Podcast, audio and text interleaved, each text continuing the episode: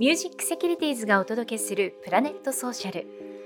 今回は初めてのエメラルドファイル特別編ということでセキュリティの事業者様同士の対談をお送りします。株式会社ベルの高山正治代表と株式会社ワゴンの錦田正也代表にこだわりのものづくりや事業への思いそして出資してくださった方へのお気持ちなどをお話しいただきます。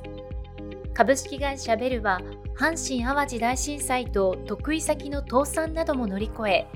2回のグッドデザイン賞神戸セレクションの連続認定など国内素材国内生産にこだわった人気の靴工房です。製造卸ネット販売から直営店販売へとオリジナルブランドを確立させた高山代表。これまでにセキュリテでは8つのファンドで2900名の方のご賛同をいただき総額1億4000万円の資金を調達されました。株式会社バゴンは宮崎県でアウトドアの製造販売セレクトショップなどを1993年から展開。錦田代表は危機的状況にある日本の縫製業を未来へ残すため2023年より自社縫製工場の稼働を開始。自社製造商品のブランドであるワゴンをリリースし国産の総合アウトドアブランドに成長させるためにこの度セキュリテでも資金調達中です。お二人にまずはそれぞれの事業についてご紹介いただきました。皆さんこんにちは、えー、神戸でですね、えー、靴のメーカーの2代目なんですけれどもしております高山と申します。本日はよろしくお願いします。父親の代ではですね、あの、問屋さんに卸すという卸、メーカーから本当に消費者直接ではなくて卸すという事業をしてたんですけれども、神戸の震災とですね、その後得意先の倒産とかがあってですね、本当瀕死の状態からインターネットを通じてですね、あの消費者の方に直接納めて、そしてコアな不安を作っていくという戦略で復活していったという経緯があります。柔らかい靴、履き心地のいい靴というのにこだわって、そこに対して消費者の方があの喜びの声を聞くことが喜びになりまして、そこを追求していこうということで、えー、日本独特のこのマイクロファイバーレザー、人工比較と呼びまして、合成比較というのとちょっと混同されがちなんですけれども、えー、革と合皮の間のような柔らかくてしなやかでという特別な日本独特のね、材料が開発されたので、材料費は高いんですけれども、付加価値をつけていって、で、履き心地、靴ずれさせないっていうコンセプトから始まってですね、もう100歳まで歩いていただくという健康のサポートと、えー、可愛らしさですね。この見た目と機能のこの両立で日本一、世界一をね、目指して頑張っている会社です。こんにちは、錦田と言います。よろしくお願いします。えー、私の方は去年30周年を迎えまして、あの当初はアメリカから輸入したえ、洋服ですね。アメリカのこうカルチャーとかそういったものが好きだったので、まあ、俗に言うあの裏原宿といいますか、割とそ東京の、え、先端のファッションを宮崎で売るっていう事業を、え、やっておりました。でそれから何かもっと地方から発信をしていかないといけないんではないかなと思うようになりまして思い切って自分たちで工場を構えようかと思いましてで去年の6月に縫製工場を構えまして自社で生産するようになりました。どうせ作るんだったら雇用ですとか地域の産業でありますとかそういう循環を生むといいなと思って宮崎県内の工場さんで縫製をしていただいて服好きが高じまして特にジーンズなんか履けなくなっちゃうぐらい短パンが好きでして、まあ、私たちが海とか山で、まあ、サーフィンしたりとか山登りしたりしてあの楽しんでるものですからそれをコンセプトとしたブランドとしてショートパンツエブリデイっていう名前を付けまして2014年にそれを発売してたんですけども、まあ、ここ5年ぐらいから日本の工場縫製工場さんがあの高齢化でありますとか減少していく状況がある中で日本の縫製工場さん残ってらっしゃるところすごい忙しくなってきてどうしてもなかなか自分たちの思ったタイミングで出来上がってこなかったり、まあ、一昨年ぐらいからちょっとなってきまして作って売るっていう方向に転換していこうと思いまして卸先さんが増えてきたことで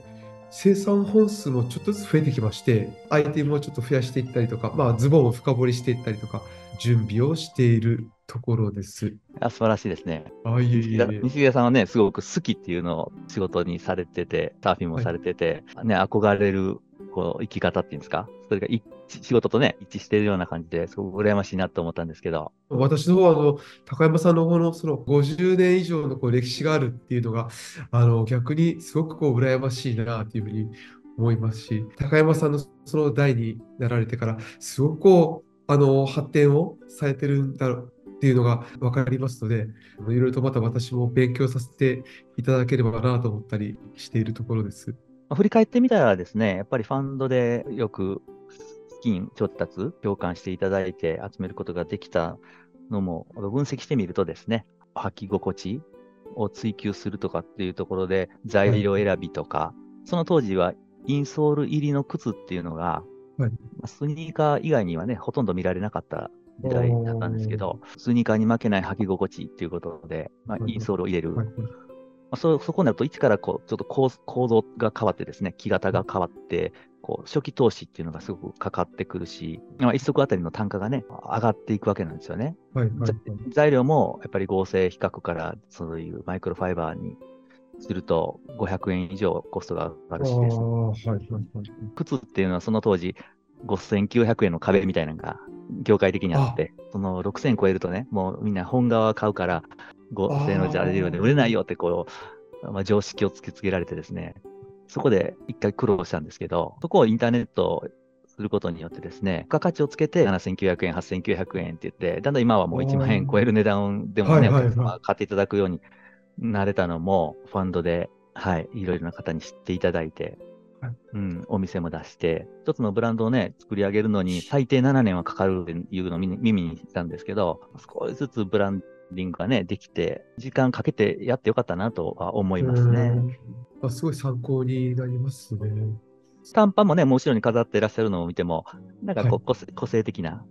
そうです。ね、色合いとかそう。ですね。男性って、まず最初に選ぶ、まあ、アイテムってズボンなんですよね。ショートパンツの面白いところが、例えばちょっと派手な色とか、その柄であったり、ちょっと遊んでみたりしても、インパクトはあるんだけど、あまり嫌味にならない。個性が出しやすくて取り入れやすいっていうところは、もっといろいろ工夫をしたり、あと、まあ、オリジナルの柄であったり、そういったのもなんかやっていきたいなと思ったりはしてますね。僕らもはいはいはい。サンダルの場合はですね、すごく同じような感覚を持ってまして、まあ、リゾート気分っていうのもありますし、ブーツとかで遊んじゃうと単価が高いのにね、着回しがしにくくて、ちょっとあの、はいハードルが高くなっちゃうところありますすもんね。ショートパンツもやっぱりサンダルよくあの合わせたりするので、なんかできるかもしれないですね。ショートパンツとサンダルとっていうところで。なんかコラボしたくなりました、今ここの話そう面白い。やっぱり100年続くようなブランドになりたいなというふうに思っ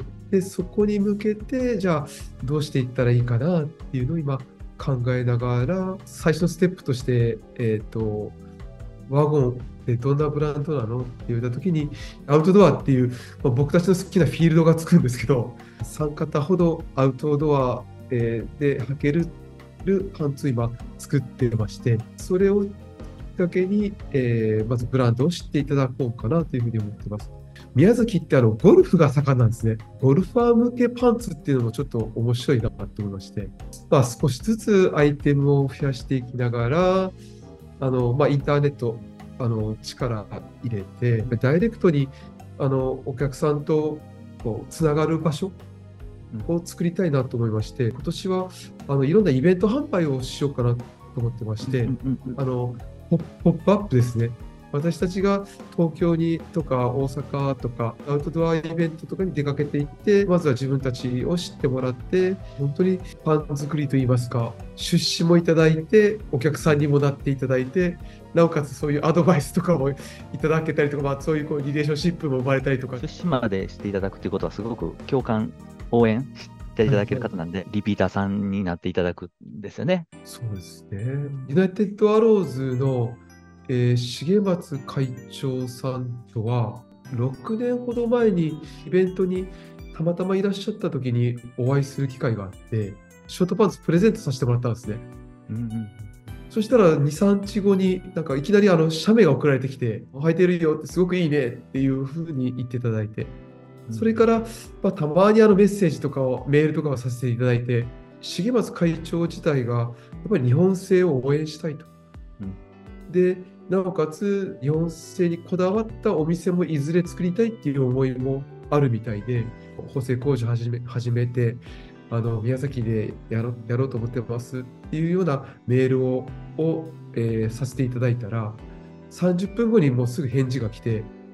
ちょうどあの業界の新聞で先見新聞っていう新聞がありまして、そこであのちょっとうちのことを記事であの取り上げていただいたんですね。その記事をちょうど見ていただいてたみたいで、出資するよっていう。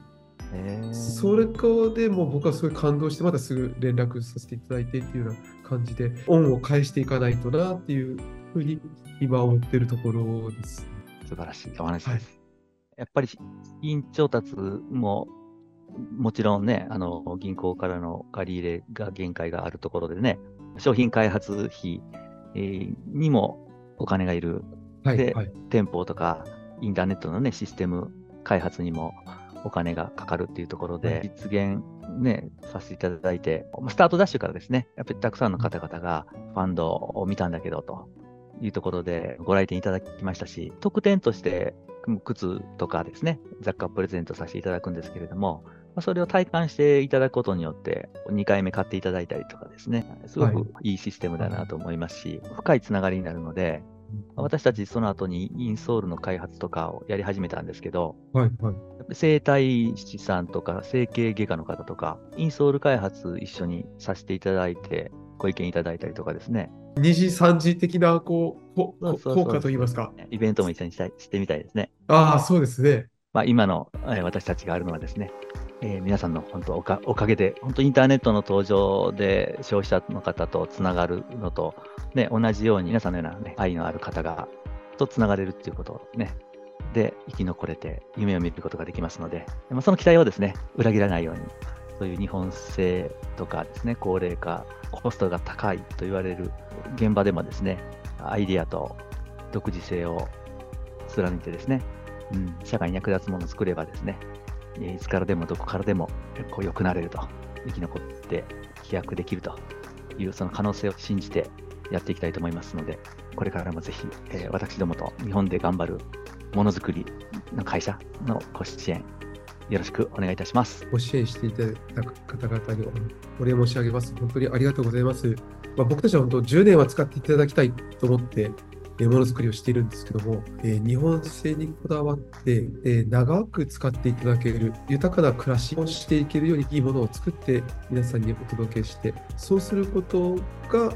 えー、みんなみんなのためにいいんだっていうことを、え念頭に置いて、喜んでいただけるっていうふうに、え頑張っていきたいと思ってます。え私たちの事業はまだ始まったばかりで、これから大変なことばかりだとは思うんですけども、引き続きあのご支援、えー、応援のほどよろしくお願いいたします。長い時間お付き合いいただきましてありがとうございました。ありがとうございます。